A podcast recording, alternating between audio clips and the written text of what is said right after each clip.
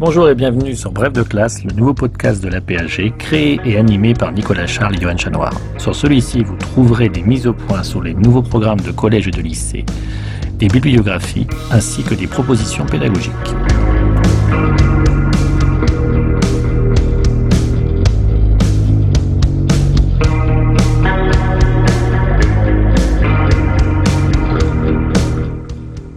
Bref de classe, une émission en deux parties. Tout d'abord, une présentation par un spécialiste des grands enjeux du thème au programme, puis ensuite un personnage et un document représentatif de la période. Document que l'on peut télécharger sur aphg.fr et le réutiliser en classe.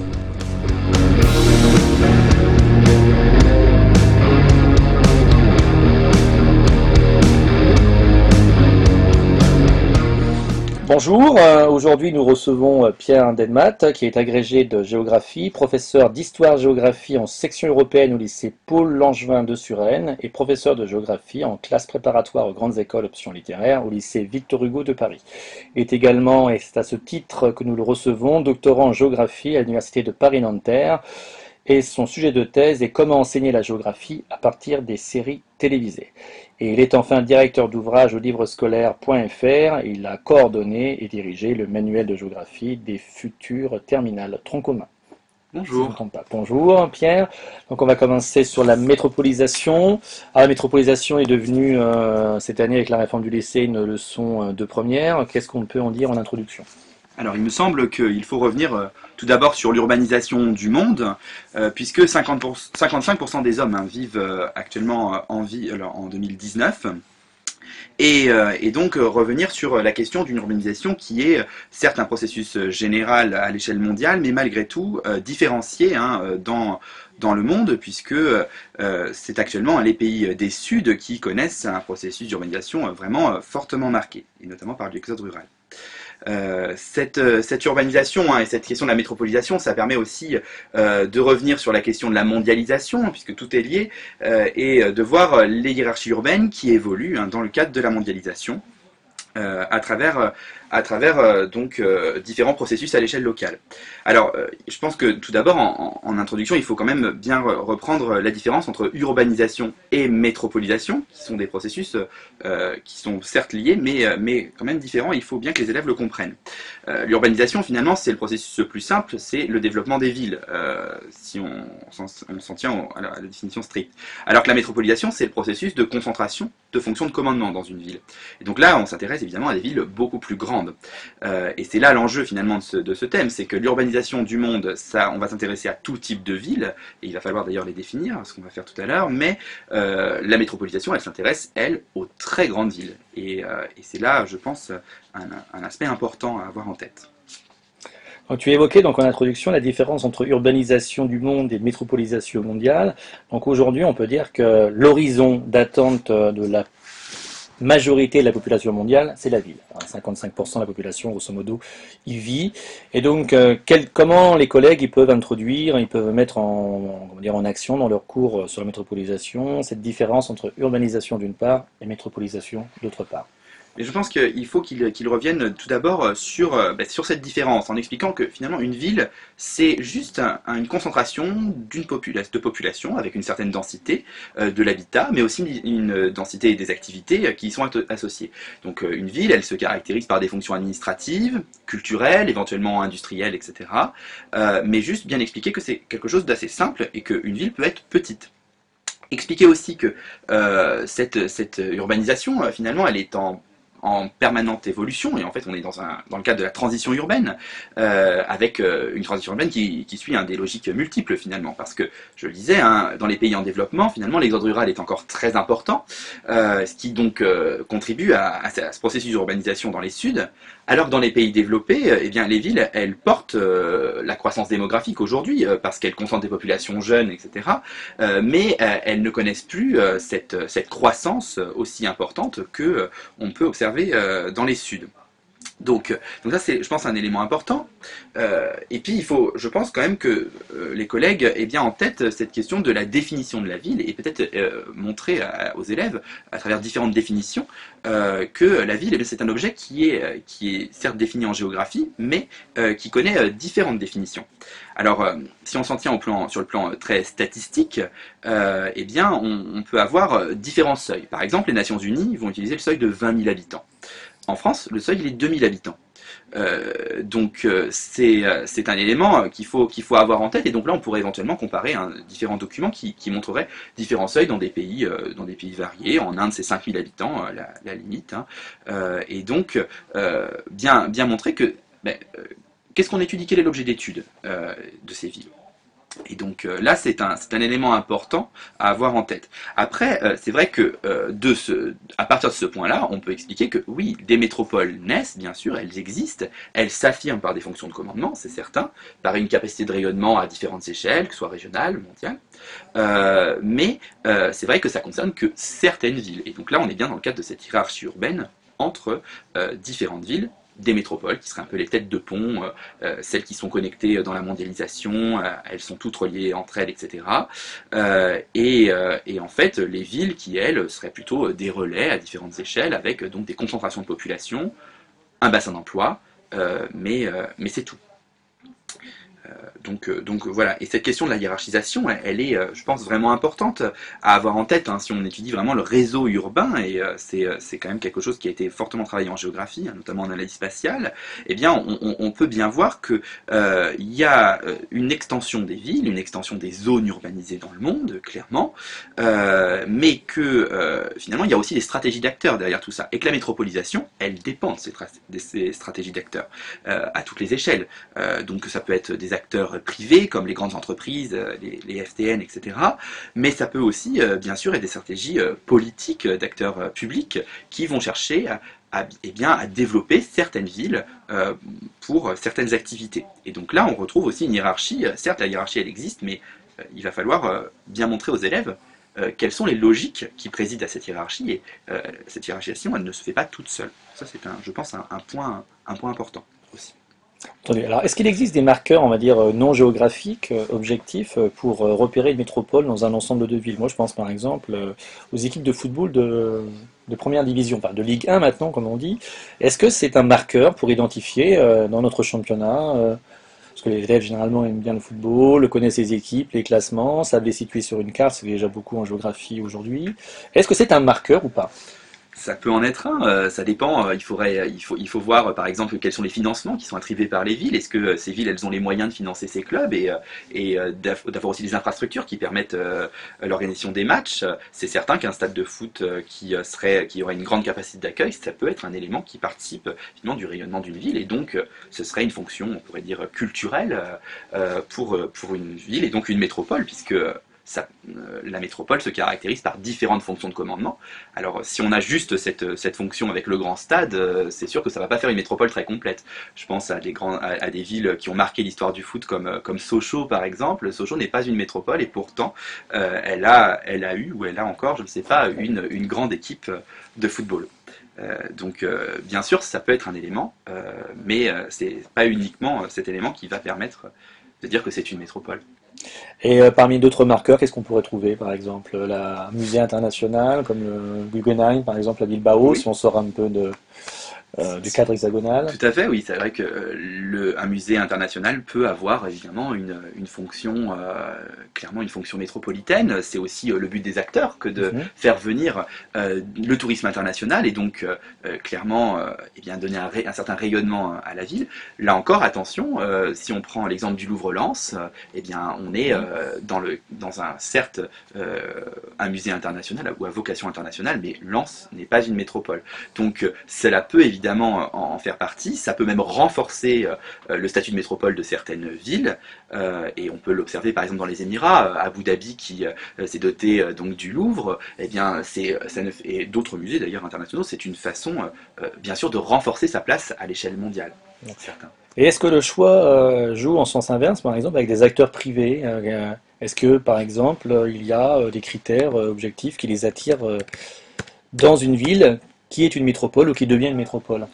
Moi, je, pense que oui, euh, ça dépend. euh, Les acteurs privés, ils vont chercher. euh, alors, ça dépend. Soit des incitations fiscales. On peut penser, par exemple, à toute la logique des zones économiques spéciales qui, a été- qui ont été mises en place en Chine, par exemple, et pas que. Hein. Mais c'est certain que euh, cela participe, bien sûr, de, à attirer, à attirer des, des, des capitaux étrangers, etc. Moi, je pense à la ville de Shenzhen, par exemple, en Chine, qui est clairement aujourd'hui une, une métropole et qui s'est développée grâce à l'action de ces firmes transnationales qui sont venues s'installer euh, dans cette ville, même si c'est une ville qui est euh, aussi euh, bien sûr euh, fortement industrielle, euh, mais il y a aussi des fonctions de commandement industriel euh, là-dedans. Et, euh, euh, voilà, les autorités chinoises actuellement euh, souhaitent faire de Shenzhen finalement un peu une concurrente de Hong Kong. Donc euh, on est bien dans cette logique aussi de, concurrence euh, qui, euh, qui s'opère euh, entre les métropoles et ça peut même être à l'échelle nationale finalement. Alors donc, euh, Shenzhen est un, comment dire, un très bon exemple pour offrir une transition avec le deuxième point euh, qu'on avait relevé, c'est à savoir, c'est les relations, hein, pour aller vite, entre métropolisation et mondialisation. Oui. Alors c'est vrai que cette question de la, mondialisation, elle, est, importante. Alors là, il faut, je pense, revenir euh, aux travaux de Cynthia Gora-Gobin, hein, qui euh, a vraiment euh, beaucoup travaillé sur ce processus de métropolisation, et notamment euh, en Amérique du Nord. Et elle, a, montré hein, que la métropolisation, finalement, c'est une sorte de traduction spatiale de la mondialisation à l'échelle locale. Et ça, c'est vraiment important à, avoir en tête, parce que et ça permet aussi de remobiliser des connaissances chez les élèves, puisque la mondialisation, ils l'auront déjà vu au collège. La métropolisation aussi, cela dit, mais c'est vrai que c'est important de faire le lien euh, dans, toute cette question-là. Et en fait, euh, ce qui est important, c'est de bien voir que, euh, ben oui, effectivement, la métropolisation, euh, elle tend euh, bien sûr à concentrer différentes fonctions de commandement euh, dans certaines villes. Et donc là, on est bien dans cette logique euh, de mondialisation, donc euh, dans une concurrence mondiale, où chaque ville euh, ben, euh, essaye d'obtenir certains avantages pour être plus compétitive à l'échelle mondiale. Et donc là, on est bien dans une logique de concurrence mondiale entre les villes. Euh, et, euh, bien sûr, euh, c'est vrai que là, ça permet aussi de, comprendre que eh bien, ce ne sont pas forcément les villes euh, les plus peuplées qui vont être euh, celles qui vont être les plus euh, métropolisées et, euh, et qui vont concentrer toutes les fonctions de commandement. Et ça, c'est aussi un élément important à faire comprendre aux élèves. Donc euh, ça, c'est euh, c'est quelque chose, et je pense que là, on peut prendre des exemples assez, euh, assez emblématiques. On peut prendre l'exemple de Dakar, par exemple, qui est une, énorme ville, presque 20 millions d'habitants, et pourtant qui n'a aucune fonction métropolitaine, ou quasiment pas, alors qu'il y a des villes plus petites qui vont, elles, être, être des métropoles. Et ça, c'est vrai que c'est important à, avoir, à avoir en tête. Et, euh, et donc euh, après, euh, il va s'agir, eh bien, dans ce cas-là, de, voir avec les élèves finalement quelles sont les villes globales, donc ces villes qui seront celles qui sont les plus intégrées à la mondialisation. Et là, c'est les travaux de Saskia Sassen, qui est économiste, mais qui a donc travaillé hein, dans les années 90 sur cette hiérarchisation des villes. Et donc, elle avait expliqué hein, à l'époque que les global cities, ces villes globales ou villes mondiales, elles n'étaient que trois New York, Londres et Tokyo. Euh, et puis, euh, elle y a ajouté euh, ensuite Paris. Puis ensuite, Francfort, Milan, Singapour, Hong Kong sont venus s'ajouter. Et c'est vrai que, en fait, elle explique hein, que toutes ces métros, ces villes globales, elles sont reliées entre elles, elles forment un réseau. hein, l'archipel mégalopolitain, si on reprend les travaux d'Olivier Dolphus. Et donc, c'est un système de villes qui en fait domine le monde aujourd'hui euh, grâce à, différentes fonctions. Elles sont à la direction euh, du monde, si on veut.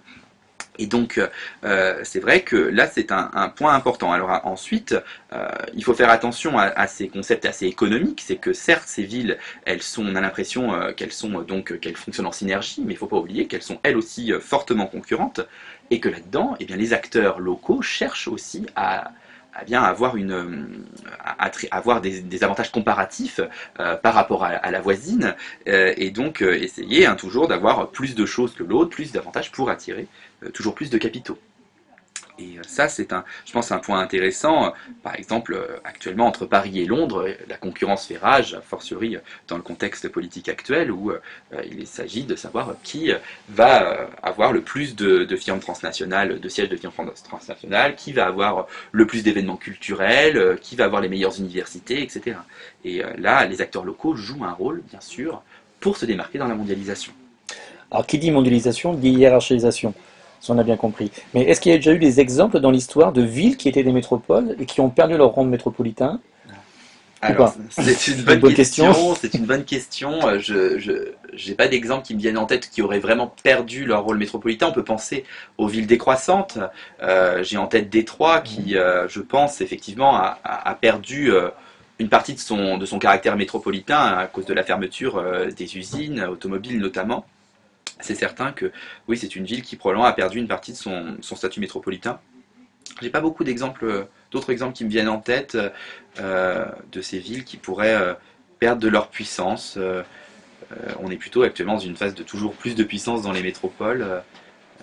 non, je, oui, je dirais Détroit dans ces cas-là. Et dans l'histoire, par exemple, des villes comme par exemple Rome, qui est, bon, même si elle est toujours aujourd'hui une capitale religieuse mondiale, des villes comme Anvers, qui ont été des grands centres. Alors c'est certain que là, si on va chercher de loin dans l'histoire, Lisbonne, par exemple. Lisbonne, oui, bien sûr, ces villes étaient clairement certainement des métropoles euh, à l'époque. Il me semble même que euh, certains historiens ont, qualifié Rome à l'époque de mégapole, puisqu'elle avait un million euh, d'habitants dans l'Antiquité, bon, à la fin de la République.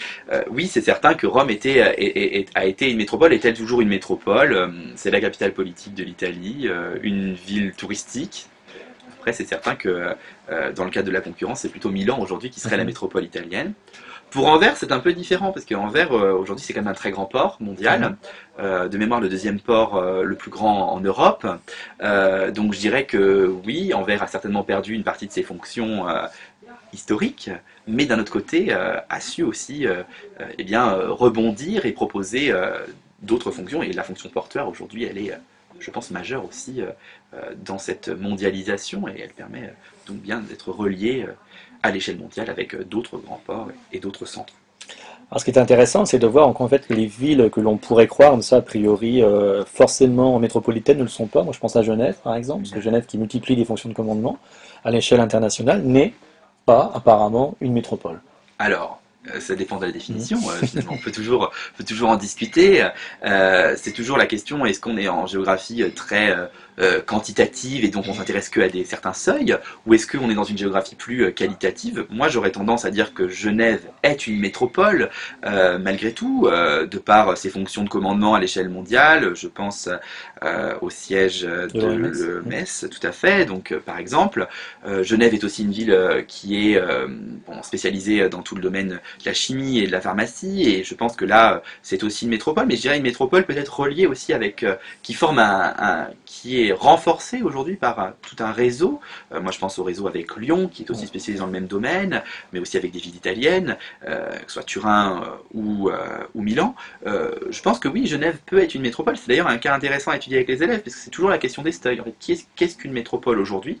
Et dans le cadre de ces métropoles mondiales, finalement, c'est vrai, on ne se pose pas la question de savoir si New York est une métropole, on, le sait. les chiffres parlent d'eux-mêmes, mais en revanche, pour d'autres villes, on peut discuter. Et effectivement, Genève fait partie de, fait partie de ces villes où on pourrait euh, réfléchir à savoir est-ce une métropole ou pas. Mais il y a quand même un certain nombre d'éléments qui feraient penser que c'en est une. Et est-ce que dans le cadre de cette euh, d'une réflexion géographique mondiale et mondialisée, les chercheurs africains, par exemple, que tu connais bien pour travailler sur euh, l'Afrique, par exemple, ça utilise le concept de métropole ou ils n'utilisent pas peut-être d'autres termes?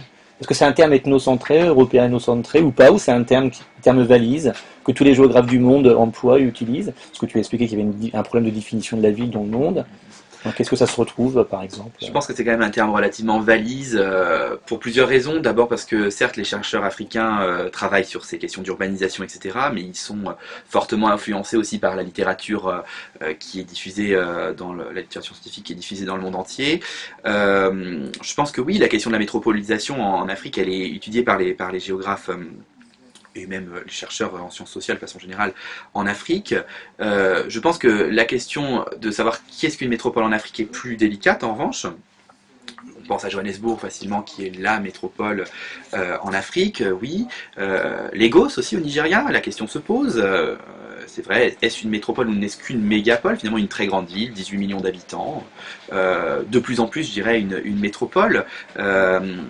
Après, voilà, la question, c'est qu'en Afrique notamment, hein, euh, euh, c'est sûr que peu de villes actuellement concentrent énormément euh, de fonctions de commandement. Et donc on a souvent des métropoles incomplètes, Johannesburg étant finalement la métropole qui concentrerait à peu près toutes les fonctions, les fonctions d'une métropole effectivement du point de vue européen ou occidental si on veut. Alors on observe donc aujourd'hui à l'échelle mondiale un processus de métropolisation qui est indéniable, qu'on trouve en Asie, en Afrique, en Europe évidemment, au nord comme au sud, mais pourtant ce processus est très inégal. Oui, clairement. Euh, c'est un processus inégal, euh, bien sûr, parce que euh, bah, c'est vrai que si on, s'en tient à la définition hein, de l'archipel mégalopolitain, on a finalement que des villes des. Alors je dis bien des hein, parce que les pays développés sont pluriels, et, et, donc c'est vrai qu'on a des métropoles qui ont des trajectoires diverses, si on pense à Moscou par exemple, Moscou a connu une, euh, voilà, des hauts et des bas euh, si on veut, hein, puisque bon, à la chute de l'URSS, Moscou euh, a perdu de, son, de son rayonnement. Aujourd'hui, Moscou est de nouveau une ville mondiale et une métropole mondiale, c'est certain, avec cet énorme centre d'affaires qui s'appelle Moskva City et qui connaît un développement majeur, avec donc tous ces gratte-ciels, etc. Et donc on retrouve finalement ce paysage standardisé hein, dans les métropoles qu'on trouve un peu partout dans le monde.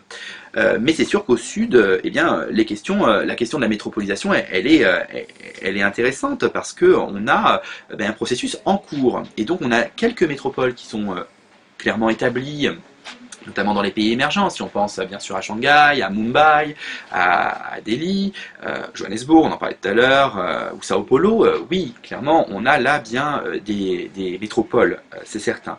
Mais c'est vrai que dans d'autres cas, eh bien, c'est, plus, difficile. Et d'ailleurs, il y a certains classements, hein. moi je pense notamment à un classement qui s'appelle Globalization and World Cities, le GAWC, qui est un classement établi par une, une institution privée, qui en fait exclut euh, toutes les villes africaines sauf Johannesburg de son classement.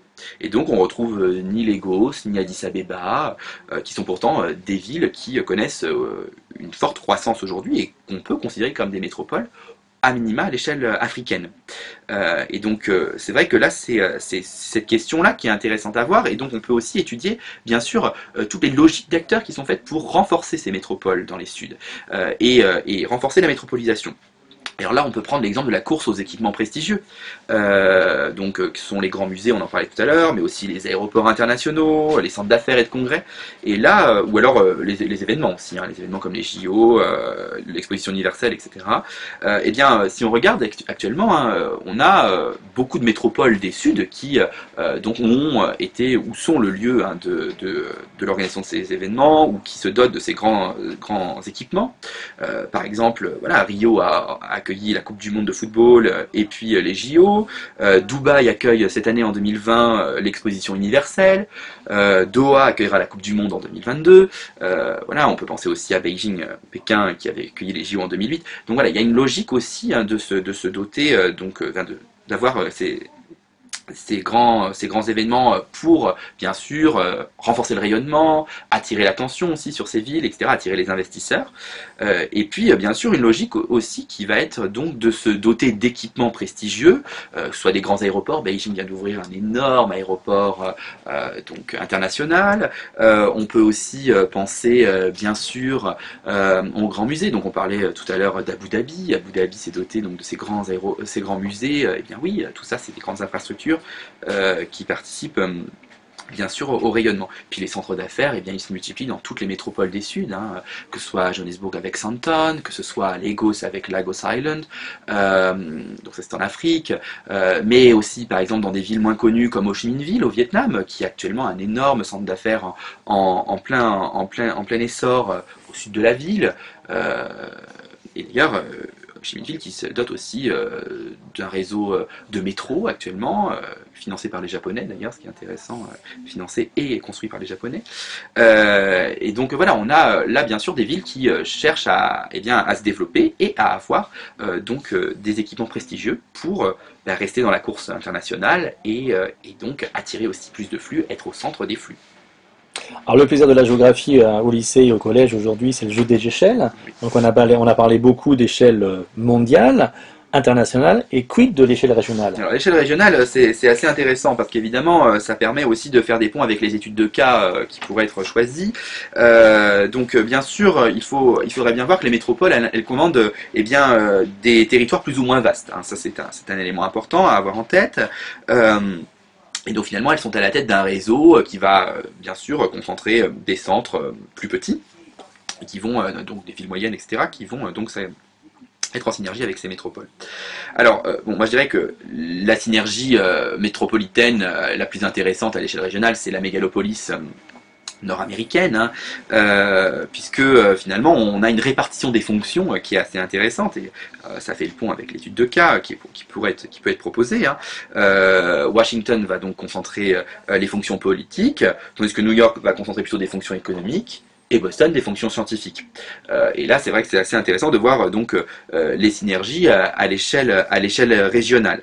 Alors après, euh, c'est vrai qu'il y a la question bien sûr des réseaux euh, qui euh, donc se relient ces métropoles entre elles. Et c'est vrai que ça, ces questions aussi, donc là c'est plutôt un, la mégalopolis, c'est l'exemple plutôt d'une synergie, mais il faut aussi penser bien sûr à l'échelle régionale à toute la concurrence qu'il y a entre les métropoles.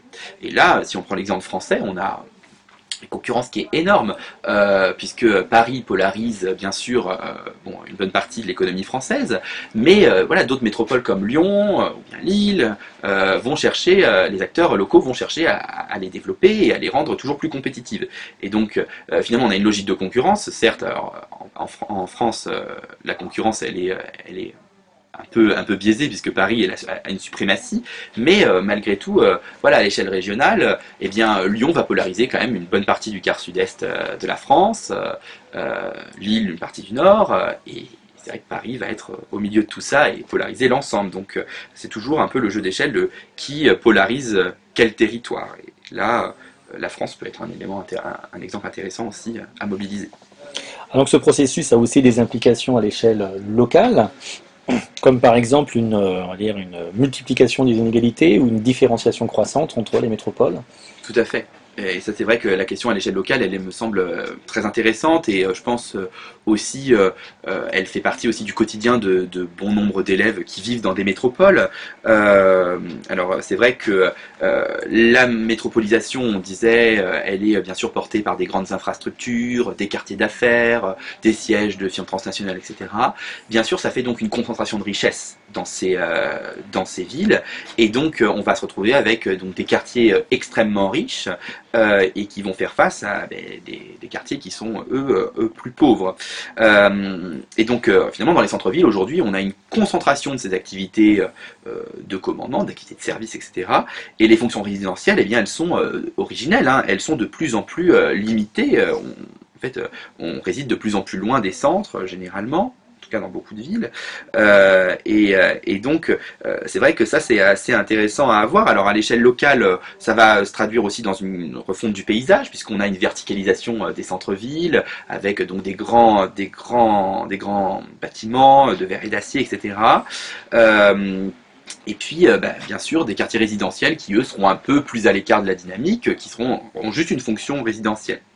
Euh, bien sûr, euh, dans cette question-là, on a donc une refonte, bien sûr, du, tissu urbain, parce que on va retrouver donc de plus en plus aussi à l'extérieur des centres-villes, eh bien d'autres, de nouveaux espaces qui vont profiter de cette métropolisation. Moi, je pense aux clusters, par exemple, qui vont donc rassembler les activités de même, enfin les, les entreprises de, de même activité, ou alors les, ce qu'on a appelé les edge cities aussi aux, États-Unis, avec donc finalement ces pôles qui concentrent euh, emploi, commerce, etc. Euh, donc en fait finalement des, centralités euh, secondaires dans la métropole. et donc dans ces espaces, on va retrouver des activités scientifiques peut penser par exemple au Technopole, euh, moi je pense à Paris-Saclay par exemple, qui est donc en banlieue sud de Paris. Euh, voilà, tout ce type, ce type d'activité. Et euh, c'est vrai que ça c'est aussi un élément à l'échelle locale qu'il faut prendre en compte, c'est l'extension de la ville et comment cette extension elle est organisée, comment, comment on retrouve aussi là des hiérarchies finalement entre les espaces à l'échelle locale. Et là il est clair que se joue aussi bien sûr eh bien, des enjeux de desserte, quels sont les espaces de la métropole qui sont bien desservis. Euh, par exemple, si on est proche de l'aéroport international, euh, eh bien, bien sûr, il y a des entreprises qui vont être intéressées pour s'installer à proximité. Euh, si on est sur un réseau de métro ou de train qui est performant, ça va aussi favoriser bien sûr l'installation de population et d'activité. Et donc là aussi, ça joue dans la hiérarchie la question de la desserte. C'est un enjeu aujourd'hui majeur. Et, euh, et, donc, euh, après, de là, hein, vont bien sûr naître aussi euh, ben, des stratégies qui vont être liées bien sûr au, domaine foncier, hein, parce que c'est aussi un point important dans les, la métropole. Les métropoles, eh bien le foncier est très cher, ça c'est pas, pas, un scoop, hein, mais bien sûr, ce qui est intéressant, c'est de voir bien, toutes les logiques de gentrification, par exemple, qu'on peut avoir, qu'on peut, qui peuvent se jouer dans, les métropoles, et, donc bien entendu, ben, des logiques aussi de fragmentation qui en découlent, puisque eh bien, on va avoir euh, des espaces qui vont connaître donc, euh, eh bien, qui étaient euh, peut-être plus résidentiels pour les plus modestes, vont être de plus en plus prisés par des populations plus aisées qui eh bien, profitent aussi de revenus plus importants parce qu'elles travaillent dans des entreprises qui seront, qui seront bien rémunératrices, etc. Euh, et donc, euh, ces fractures, elles évoluent au, cours du temps. Et là, si on prend l'exemple de New York, par exemple, euh, eh bien, on a le quartier d'Harlem, par exemple, à, donc à Manhattan, qui aujourd'hui connaît une gentrification très importante, après avoir été pendant longtemps un quartier complètement exclu, fortement délaissé, réservé aux populations noires pour, pour la plupart. et, c'est vrai qu'aujourd'hui, eh bien, on, observe qu'à New York, ben, Manhattan va être de plus en plus le quartier le plus riche, et ça s'étend, hein, puisque Brooklyn connaît aussi un phénomène de gentrification, mais il est ancien, et euh, il y a même des chercheurs, notamment je pense à Loretta Lise, en, qui est une chercheuse américaine, qui a donc montré qu'il y avait une super gentrification, donc une gentrification qui s'ajoutait à la gentrification, euh, c'est-à-dire qu'en en fait on, a, on est sur une deuxième phase de gentrification, et Brooklyn connaît aujourd'hui aussi ces logiques métropolitaines avec euh, accueillant de plus en plus de services parce que l'immobilier étant trop cher à Manhattan, eh bien les activités viennent se localiser aussi un petit peu en, donc dans d'autres quartiers. Et donc là, ben, on a encore euh, ce phénomène de eh bien, des populations qui doivent partir parce que le, le, foncier devient trop cher, etc. Et donc ça, c'est vrai que c'est assez intéressant euh, à étudier avec les élèves euh, en prenant un, un cas précis. Hein, ça peut se faire dans l'étude de cas, mais de travailler aussi sur ces logiques métropolitaines qui sont fortement excluantes pour certaines populations. Alors est-ce que la crise des Gilets jaunes, finalement, c'est pas le refus d'une certaine métropolisation? Probablement.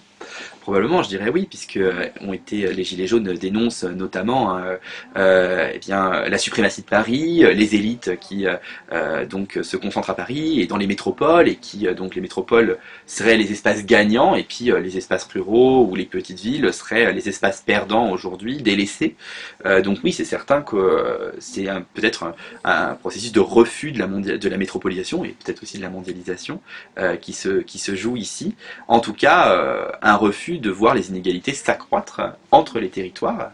Et ça, en, cela, c'est vraiment intéressant à, étudier et travailler sur. Avec, ça peut être aussi un élément à étudier avec les élèves, hein, de voir comment les populations locales peuvent aussi rejeter euh, ces, euh, ces, processus euh, qui sont, eh bien, on a l'impression parfois d'un rouleau compresseur finalement, avec une certaine, on n'est pas forcément capable de, contrôler, et, ça va très très vite, et malgré tout, il faut, il faut voir que oui, des populations se battent pour eh bien, garder leur maison, et puis combattent aussi les inégalités qui sont croissantes. Et justement, dans cette, dans cette course permanente à la concurrence entre des métropoles, est-ce que tu peux nous dire quelques mots sur ce qu'on appelle le marketing territorial? Oui, tout à fait. C'est très intéressant le marketing territorial. Euh, les élèves adorent ça. En plus, on peut prendre pas mal. Il y a pas mal de campagnes qui sont qui ont été intéressantes. Alors, bon, la géographe en française qui est spécialiste hein, du marketing territorial, c'est Muriel Rosenberg. Euh, elle, a, publié une thèse là-dessus. Euh, je trouve que ça peut être intéressant de voir comment les acteurs vont promouvoir leur ville. Moi, j'ai en tête euh, la campagne de Marseille, quand Marseille est devenue capitale européenne de la culture en 2013, où on avait de grandes affiches avec euh, Descendez à la capitale, écrit dessus. Je trouve que c'est assez intéressant euh, de voir ce renversement et donc des acteurs marseillais qui cherchaient donc à, créer une nouvelle forme de capitale en France. donc oui, bien sûr, le marketing territorial, il joue, il joue pour attirer des investisseurs, attirer des gens, attirer des populations. Euh, et je dirais euh, dans tout type de ville, parce que bon, l'exemple qui est très connu dans les manuels scolaires, c'est euh, Metz avec jeveuxmetz.com. Euh, et c'est vrai que bah, les acteurs à Metz ont cherché à mettre en valeur cette ville et leur proximité avec Paris, les synergies qui étaient possibles à différentes échelles, avec le Luxembourg aussi, Strasbourg. donc oui, bien sûr, ce marketing territorial, il est, il est majeur aujourd'hui dans une logique de d'essayer d'attirer population, flux financiers, etc. Eh bien, merci Pierre pour ce premier volet de notre émission.